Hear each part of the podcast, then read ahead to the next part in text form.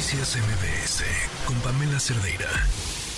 Estábamos hablando sobre este asunto de la filtración de los datos de los periodistas que han asistido a las mañaneras y cómo, cómo esto es un, es, un problema.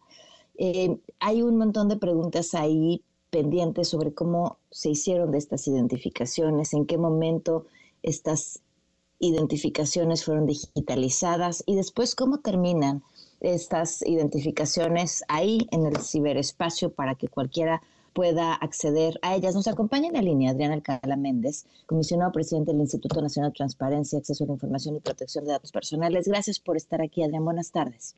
Hola Pamela, ¿cómo estás? Qué gusto saludarte a ti y a toda tu audiencia.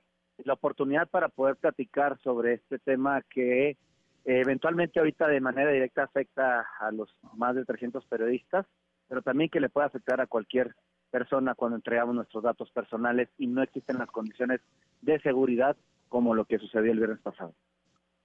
¿Qué está haciendo el INAI al respecto y si han podido avanzar algo desde que se conoció esta información? Pues mira, Pamela, la verdad es que ahorita este, ya se cerró el plazo, venció el plazo de 72 horas que tenía eh, la Oficina de la Presidencia de la República como responsable de esta vulneración.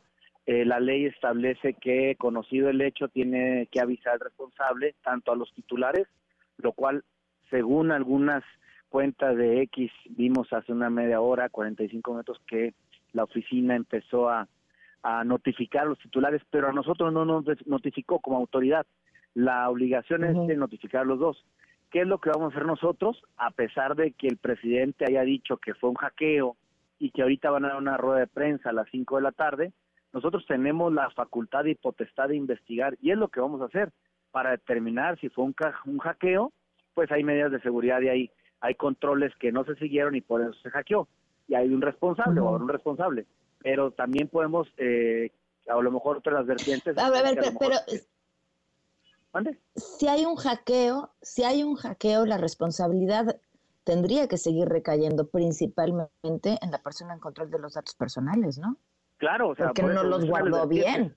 O sea, el hecho de que me haya hackeado no me exime a mí de la responsabilidad. Yo tengo que tener los controles eh, correspondientes, seguros, sólidos, fuertes, robustos, para evitar que justo suceda una cosa como la que dijo el presidente, que ha sido un hackeo.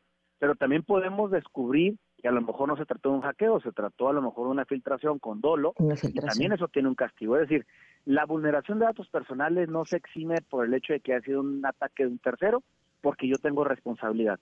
Yo soy garante, como responsable de la base de datos, soy garante de que todo lo que obra en esa base de datos se tiene que resguardar correctamente y establecer las medidas para evitar precisamente ese tipo de situaciones.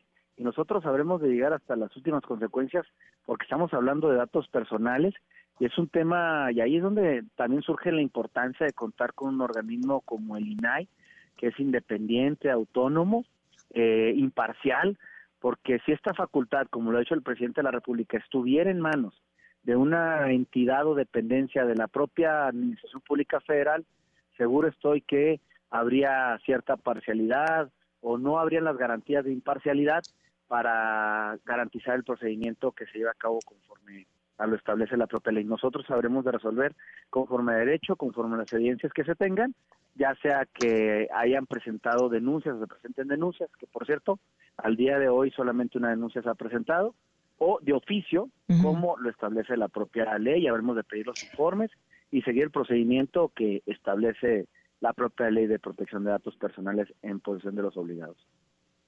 ¿Cuál es la sanción y cuál sería, quién sería la persona que podría ser señalada como responsable? Las sanciones pueden ser administrativas o de multa. Eso dependerá de la gravedad de lo que encontremos en ese en ese expediente o en esa investigación.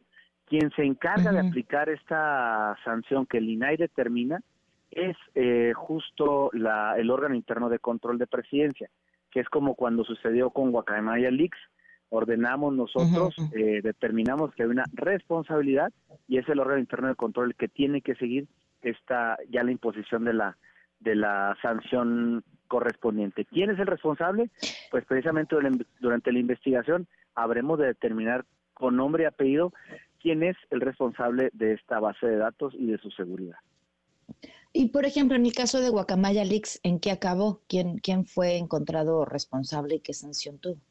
Ahorita precisamente se determinó una responsabilidad por parte del ente de la Sedena eh, y es precisamente a quien le toca es al órgano interno de control que depende de la Secretaría de la Función Pública este procedimiento ya sancionador correspondiente. La ley no nos da a nosotros esa facultad, nosotros nada más determinamos.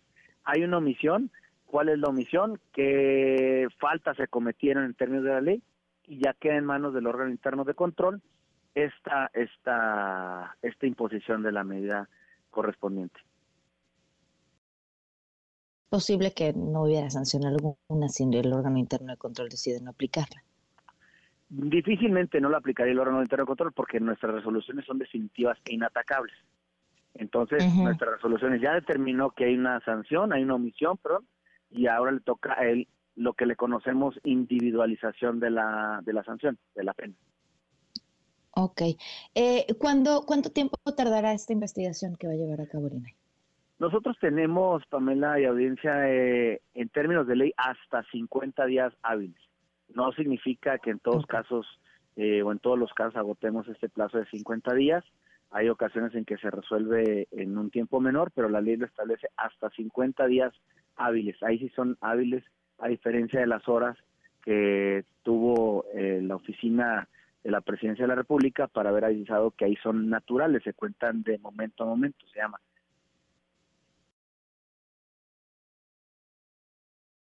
Mucho, sí. Ah, no, perdón, pero es que pensé que la había perdido.